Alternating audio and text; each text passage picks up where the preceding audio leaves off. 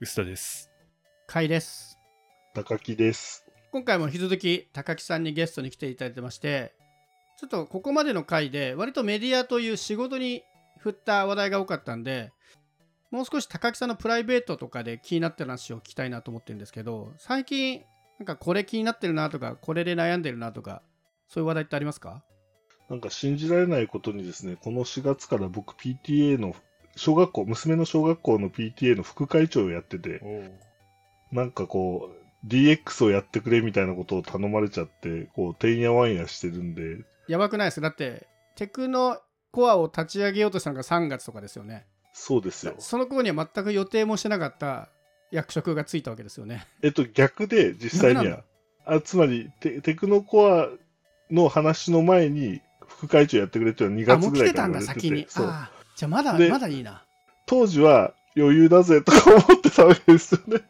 当時は余裕だぜと思ってたんだけど、その後にテクノコアやってくれって言われて、おちょっとやばくないこれみたいな風になって、今に至るみたいな感じ。そっちか、そうか、そうか。テクノコアがなかったらやってられたけど、割と本気でメディア回すことを考えると大変だるってことですまあ。でも、なんか PTA の、なんていうか、まあ僕らの、その、地域のか学校の PTA だと、まあ LINE ぐらいでのやり取りみたいなのはもうすでにできてるんですねうーそうなんだ。そう。で、ただ、紙の配り物がやっぱり多くて、はいはい。その紙をどうやってなくすのかみたいな話とか、めっちゃ楽しそそう、またあと、その、じゃあそのデジタル化したとして、まあ例えばその小学校の中に PTA 会議室みたいのがあるんですけど、う。うん。そこになんとインターネットインフラが来てないんですよ。わお。で、そのじゃあインターネットインフラどうするのかとか。で、かつ、え、ま、ちょっと待って、インターネット回線引きたいんだけど、回線契約にクレジットカード必要なんだけど、PTA ってクレジットカード持ってんですかとか、そういう話で今、あの、ごちゃごちゃやってる感じですね。めちゃくちゃ大変そうだけど楽しそうだな。そ結構世間一般的には PTA って相当大変っていう噂はよく聞くので、ね、よくハテなブックマークと登りますよねこう。そううですね。PTA 改善したかったんだけどもう全然ダメだったみたいな まあ、今のところうちの学校の人たちはやっぱり、まあみんな楽したいよねって気持ちでは一致してて、うんうんうんで、楽の仕方をどうすれば楽になるかっていうのが、まあ、わからんみたいな感じなんですよね。まあそうです。DX したいって言ってくれてるぐらいだからそこへの理解はまああるっていう前提ですもんね。で、まあ、あと、基本的にそのコミュニケーションの部分での話がやっぱり多いんで、まあ、ある種そういう意味で言うと、まあ、僕ら編集者とか記者とかのスキルは比較的役に立つなっていう感じはしてます。あー確かに。それはあれですか？リテラシー知識とかの面もそうだし文章を書いたりもするからっていうことですか？そうそう、そういうところですね。あの、変な話、本当はコロナじゃなかったらもっと力仕事が必要だったり、もっとリアルイベントのはいはい回す力が必要だったりなんですけど、今ない、全くないから、単純に、その、例えば LINE 上でのやり取りとか、そのメールのやり取りがやっぱり多くなってきてるんですね、PTA の中で。うんうんうんでそうすると、あの今までその力仕事で頑張ってたお父さんたちの役割が相対的に減って、そのそうじゃない部分の役割が非常に増えてくる。で、かつ、やっぱり今まで対面で会ってた人たちが多い中で、そういうまあ LINE だけでしかやってないみたいな話だと、やっぱりなんかこう、あれちょっと今までと違うなっていうのはすごくあるみたいで、僕らはちょうどそのコロナ禍で子供が1年生で入ったんで、最初から LINE だったから、あんまり違和感なかったんですけど、まあ、上の学年になればなるほど、やっぱりもっと会いたいねとか、もっと話したいねっていうのは強く持ってるみたいで、まあ、あの逆に言うと、慣れない LINE のやり取りでみんな疲弊しちゃったりして、ちょっとかわいそうだなっていうのはすごくあるんですよね。なるほどね。まあそういう意味では今がチャンスチャンスですよね。そうそうそうそうコロナ禍じゃなかったらそこまでデジタルに対して向き合ってなかったかもしれないけど、強制的に DX しなきゃいけなくなってきたから、ちゃんとやらなきゃっていう。そうですね。ちゃんだっていちいちやっぱり今までだったらちょっとしたことでも学校で集まって会議して紙のレジュメ配ってなんか同意を得ているみたいなことをやってたんですけど、まあ事実上そういうのができない。まあできたとしても回数が減らざるを得ないから、やっぱりある程度もうその LINE 上でそのワードファイルのやり取りとか ビシビシやったりしてるんですよ。でもなんか LINE って普通のアカウントでやってると普通にそのやり取りしたファイルがダウンロードできなくなってたりして、これ本当に PTA の連絡のインフラとして本当適切なのかなみたいな話とかもやっぱあるわけですようね。ん。うん。それちなみに LINE って普通に LINE のグループチャットなんですか？それともオープンチャットで作るんですか？グループチャットですね。ああもう名前も隠せないんだ。隠せないですね。あだからまあ、その辺も実は今、うんうん。あの、オープンチャットにしようかとああか、やっぱりやっぱり、あの、さすがに3年目なんで、あの、ちょっとずつ知見が溜まっていって、なんかそういう、ねあの、来年はこうしようみたいな話はちょっとずつ出てる感普じです。通にねグループチャットやっちゃうとずっとつながっちゃうから転校しようが卒業しようがつながっちゃうけどオープンチャットでね別に自分の名前をきちんとやればいいしどっちかというと僕みたいなあの本名でやらない人間が LINE でグループチャットとか組んだらん何ですかこの変な甲斐さんですっていう名前はみたいなことになって 気持ち悪い人になっちゃうんでオープンチャットだったらね実名でいけるからむしろありがたいですよね。なんで、まあその辺をこう悩みつついろいろやってる感じですね。まあでも単純にやっぱりその PTA っていう今までの仕組みっていうのはなかなか大変だったんだなっていうのは思いますよね。最近だとね、なんか PTA なんか入らなくてもいいみたいな過激派、過激派というか、まあそういう意見もあるとは思うんですけど、今、高木さんのところはどういうふうな仕事というか、PTA で何をやってるんですか、小学校のために。まあ小学校のためにいくつかやってることあるんですけど、その例えば校庭開放とか、まあただコロナのこう感染が広がってくると校庭開放しなくなったりもするんです、ね。校庭開放っていうのは、してる間に誰か大人が一人見てそうそうそうそうそうそうそうそれをそうそう交代交代でやりましょ。そうう交代交代でやる、それのマネジメントをする。うんうんまあ、あとは、その、えっ、と、今はやんないですけど、そのコロナが始まった当初とかって、先生たちが、あのなぜか学校の清掃に、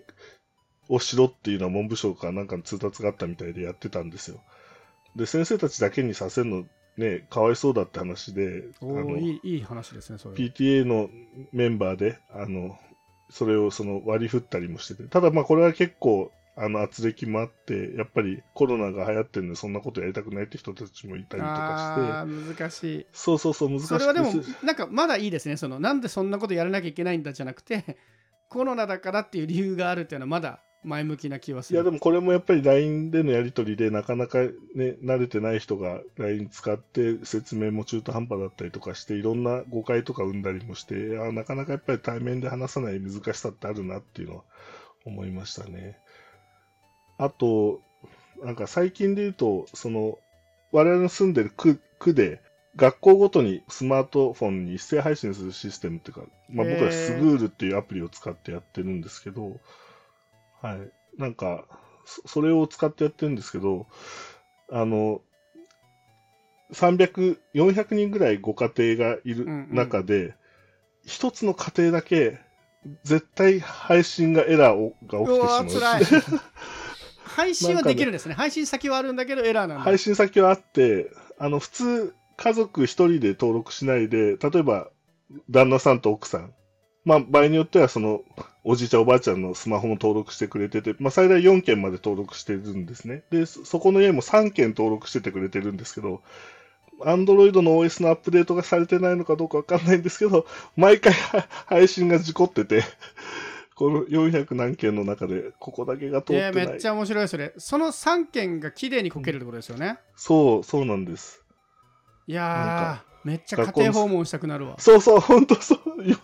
今何使ってらっしゃるんですか？みたいそうですねまずルーターあたネットワークから疑いたくなりますよねそうそうまとめてってことはねな。そう。で、そうすると、うんなんか、やっぱり紙じゃないとダメなんじゃないかみたいな、やっぱ議論になるわけなんですよね。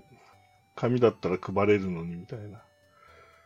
でも、ここはやっぱなかなか難しくて、まあ僕は紙を配ん、それでも紙を配んない方がいいんじゃないかと思ってるんですね。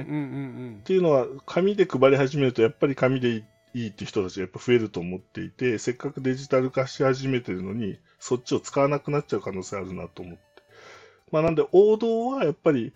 そのデジタル配信の方をなんとか使ってほしいし、そっちの価値を上げることが大事なんじゃないんですかねみたいな話を今してたりもするんですよね。今その届かないご家庭への連絡は今どうしてるんですか？えっと、一応先生たちにはお伝えはしていて、で、届いてないみたいなんですけど、なんか内情聞いてもらえませんかみたいなことは聞いてるんですけど、まあなかなかでもそこまで込み入った話もできないみたいで。ああそこはもう妥協として紙配ったりしないってことですね。一人でも紙が出ちゃうと。そうですね、僕はその方がいいと思っていて、そうそうそうそうそう。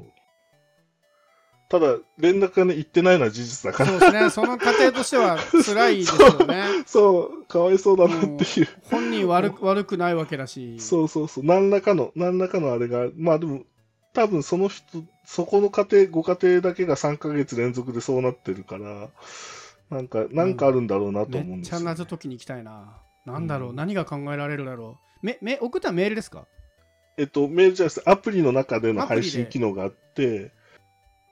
アプリの配信で止まる理由なんだろうな。いや、なんで多分、あの、古い OS なんじゃないかなと思ってて、わかんないですけど。みんなが同じスマホを使ってるんですかね。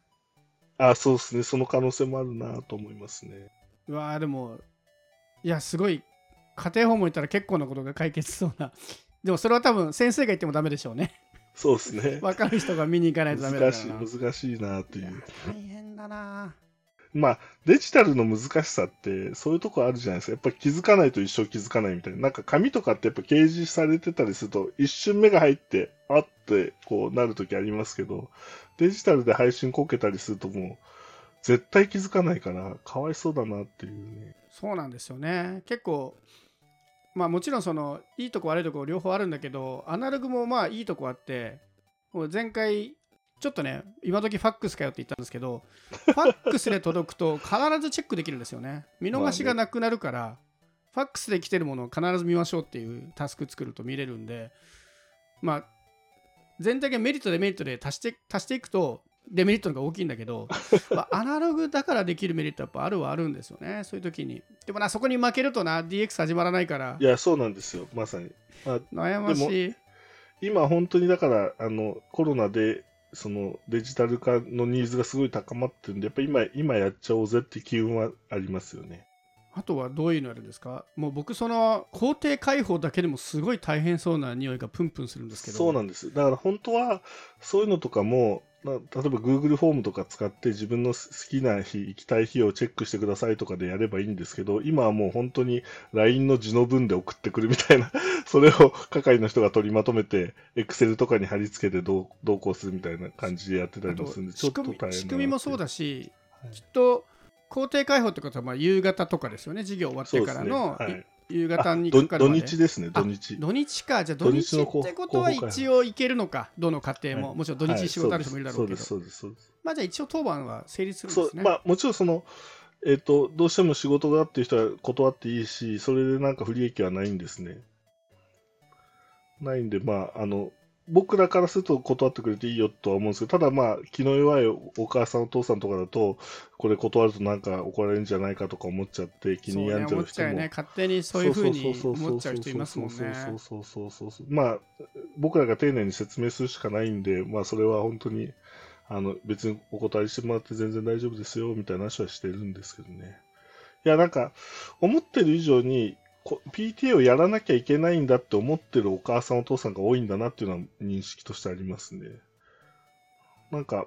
まあ僕も副会長になってそう思ったんですけど、まあ、ひだっていう言い方がおかしいなんか、あの、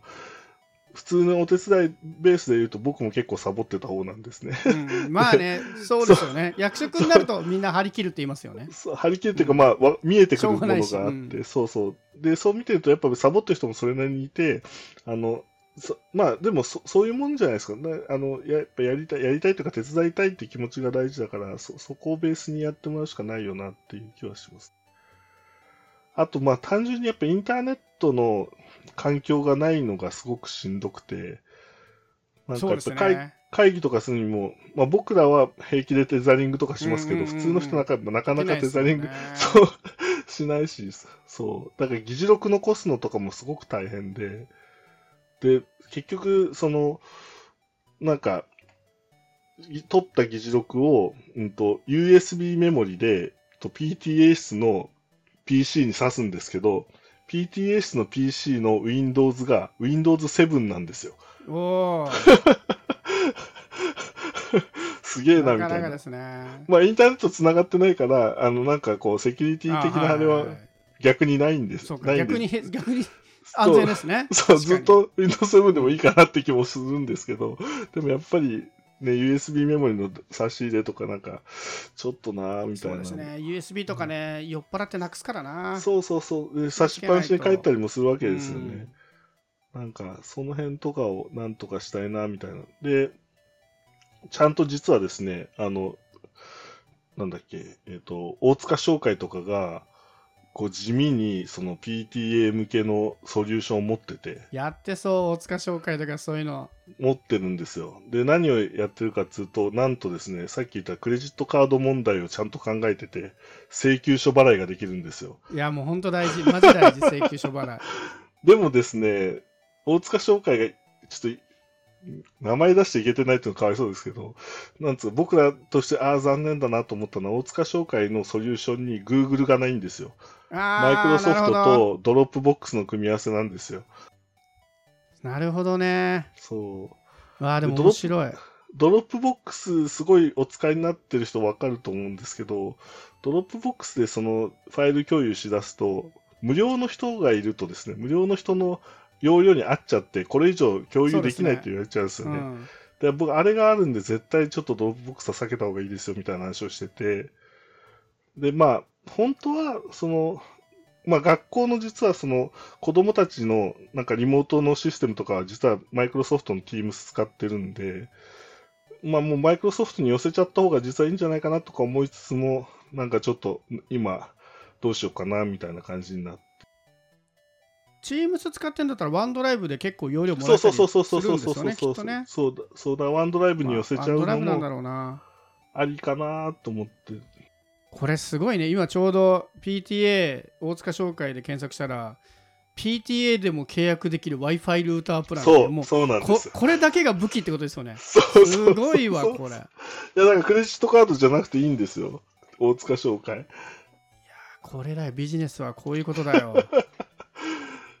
いやでもしかもこれが始まったのが2021年11月だから本当につい最近ですね。そうなの。今までこれができなかったんだ。そう。これでも回線契約困ってるキャリアの人たちはこれ自分でやった方が早くないですかね？みんな今回線勝負なのに。いやポイントはやっぱね、支払いのとこだけなんですよ。だから、僕らは逆に、その、実はその、クレジットカードを作りに今動いていて、それでそのクレジットカードを作った上、いや、僕は Google がいいと思ってるのは、実はその Google ワークスペースを使いたいんですね。あの、カレンダーとかも含めて、あ、Google カレンダー使えると確かにね。そう、そうするとすごくその、あの、PTA 室のやり取りとか、その、場所のやり取りもそうですけど、そういうのいきなりいろいろ解決できたりするんで、なんか、その辺とかを考えると、実は Google 使いたいんだが、クレジットカードが取れないと使えないっていうですね、こう切ない感じそうですね。クレジットカード問題って結構大きいですよね。大そういうのもそうだし、若い子が作れないとかいう問題も。そうそうそうそうそう未だにあるしでもね、実はその口座見たらすげえ金いっぱい入ってて。そう、大体、大体余ってんですよね。ああいうとこそうね。そうそうそう。だから、これ、マジクレジットカード会社ちゃんと予診取ってやれば、すごいお宝あるなと思ってて。本当は。だって、使いたいんだもん、みんな。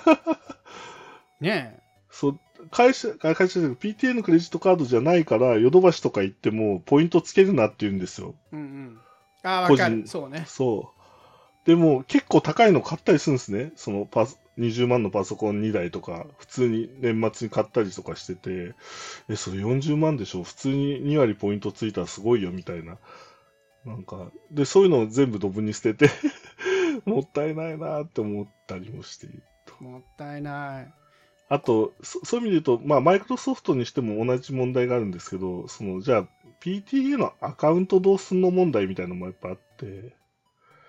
やっぱここのその IT 管理者絶対必要だよねみたいなやっぱ話にやっぱなるんですよね。そうするとなんかこう、本当は楽したいなと思ってたはずなのに、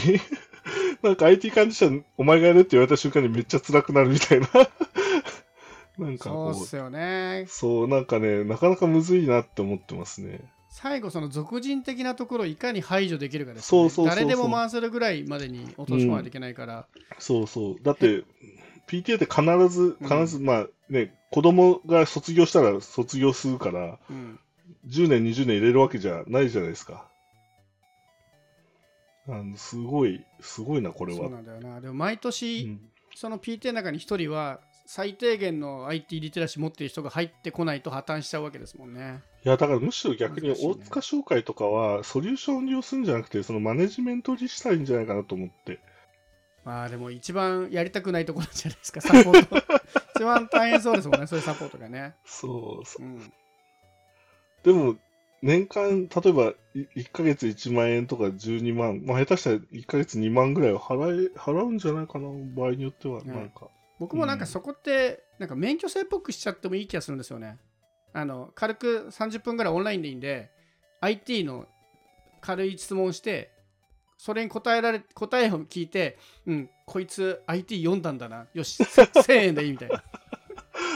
確かに、確かに。こいつ3級だな1万円取ろうぜみたいな。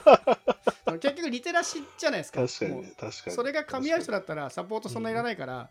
こんぐらいでいいよっていうのを一回面談して そこで料金が決まるようにすれば。ねあのドコモショップとかもそのすごい知らない前提で来られる。僕なんかはまあ多少ね IT ちょっとできるみたいな人が行くと最初の10分ぐらいの説明が全部無駄だったりするから、うん、そうですよね。あ。それ全部やってるんですよっていう、それ全う部やったって書いたんだけど読んでないですねみたそいうなですね。ものが普通にあるある起きたりでするから。あるそこを解決してくれたらそのマネジメントはいいかもしれないですねもうこのプ範囲しかやらないですよっていうのをきちうんん、と強気に出れれば、ありだと思いますね、そういうのね。やってくんねえかな、誰か。っていう悩みですね。でもまあ、あの、やれることは実はいっぱいあるから、まあ、その、試してみるという意味ではいくつかいろんなことできて面白そうだなっていうのはあります。でもあさらにこう PTA を DX するネタをテクノエッジに寄稿するといいんじゃないですかそうですね。これは結構受けいいっすよねみんな結構やってる割と話題になりやすいネタな気がするまあ、学校名書けないぐらいですね。学校名はね書かなくていいんじゃないですか、はいその書かないですけど。匿名性はそこは出しつつあの小寺さんとかもねね。ライターの小寺ん。さんも結構 PTA のいろいろことされててこういうふうに変えてきたとかね、うん講演とかもされてるしあまさに、あのうん、小小寺さんがやってたその広報誌を僕も実は担当してて、広報委員会の人たちと一緒に動いてるんですけど、やっぱりみんな印刷したいんですよね。でも印刷することって本当に意味あるんでしたっけみたいな話を今ちょっとしてて、まあ今年はちょっとまあとはいえ印刷しないとダメっぽいんですけど、まあちょっと次はどうしようかみたいな議論を今ちょうどしてるところですよね。みんなやっぱ印刷したいんだなっていうのをすごい心の底から感じましたね、なんかね。そうですねやっぱな怖いですもんね印刷がなくなると印刷に慣れてた人からするとねでもさっきの話じゃないですけど、その学校の公認の配信ツールがもうスマホ、スマホに向けてやってるんですね。で、学校の配り物もすごい急激に紙はなくなってるんですよ。だから、そういう公式のツールがあるから、そこのツールに乗っけて配信すればいいじゃんって思ってるんですけど、なんかそれは嫌みたいなんですよね。難しいみたいな。もうそこの価値観から変えていかないといけないからなかなか先は長いですでもきっと同じぐらいの温度感の、ね、親御さんとかもいっぱいいるだろうからそこを味方にしつつなんだろうけどそうなんですよね。な